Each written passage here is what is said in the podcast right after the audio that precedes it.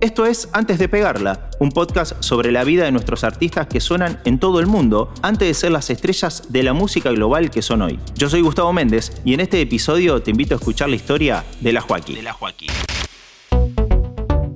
Antes de Pegarla, con Gustavo Méndez. Joaquina Lerena de la Riva. Nació en Mar del Plata el 24 de octubre de 1994. Tuvo una infancia durísima. Vivía con su mamá y su abuela. Tenía una relación difícil y poco frecuente con su padre. Y había días donde no tenían ni para comer. Y todo empeoró cuando su madre, buscando un cambio de vida, decidió que dejara Mar del Plata para instalarse en Tamarindo, Costa Rica. Ahí, la madre de Joaquina consiguió trabajo en un bar. En aquella nueva vida, con tan solo 12 años, comenzó a consumir cocaína.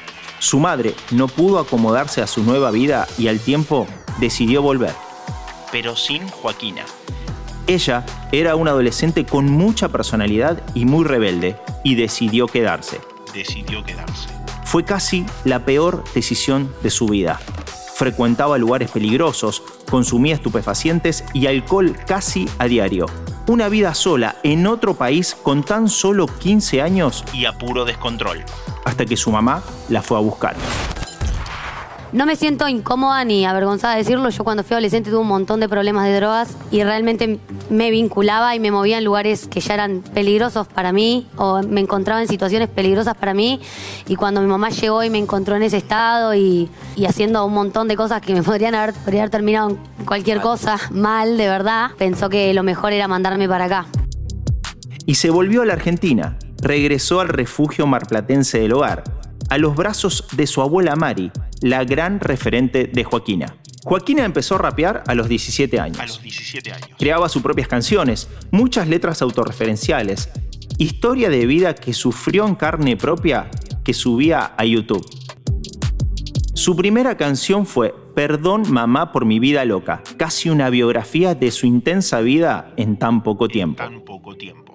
Perdí mucho tiempo de en temas de rencores, ahora quiero tomarme el mismo tiempo en redactar mis perdones a todos los quería, a los que le fallé, también a los que le mentí, a todos los que decepcioné porque esperaban mucho más de mí. Irreverente entró a los codazos en el freestyle, un mundo hasta ese momento de varones, y logró ser la primera mujer en clasificar a la Red Bull Argentina a Batalla de Gallos. A los 21 años, cuando corría el año 2016, la Joaquí fue mamá de su primera hija, la que llamó Jaina, fruto de su relación con el músico Cocaine Montana, quien, según ella reveló en entrevistas, no se hizo cargo de su paternidad.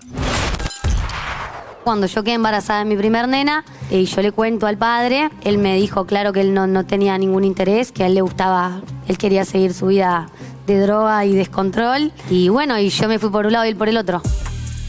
Tal era su personalidad, estética y estilo musical que fue elegida por Sebastián Ortega para interpretar a la Mechi, la novia de Diosito, en la segunda temporada de la exitosa serie El Marginal. Ahí trascendió lo musical y todos se preguntaban, ¿quién es la Joaquí? Te traje algo. ¿Un regalo? Para que no te olvides de mí. ¿Cómo no olvides de vos? Loca. La Joaquí recibió ofertas para actuar, algo que ella misma confesó que le gustaba hacer pero decidió pisar el acelerador de su carrera musical. Editó su primer disco Arakiri en 2019, conformado por ocho canciones, y luego encontró en el género RKT su tierra fértil y despegue hacia la popularidad. Su decisión fue la correcta no tardó mucho en convertirse en una de las artistas más escuchadas. Lassie, en colaboración con Elegante, fue el primer tema que hizo junto a un cantante reconocido, aunque el hit que la hizo explotar fue Bu Ta Kera, canción que realizó junto al fallecido músico y amigo de la Joaquí, El Nova. me gusta que era, me subo a tu nave, te rolo, te pongo los temas que vos más quieras. Joaquina quedó atrás, es la Joaquí la que copó la escena. Temas entre los más escuchados en Spotify y YouTube. Hits que suenan en todos los boliches. Fama y dinero.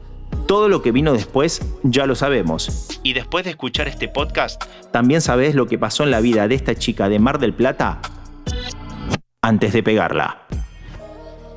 ¿Querés auspiciar en Interés General Podcast? Escribinos a contacto arroba interésgeneral.com.ar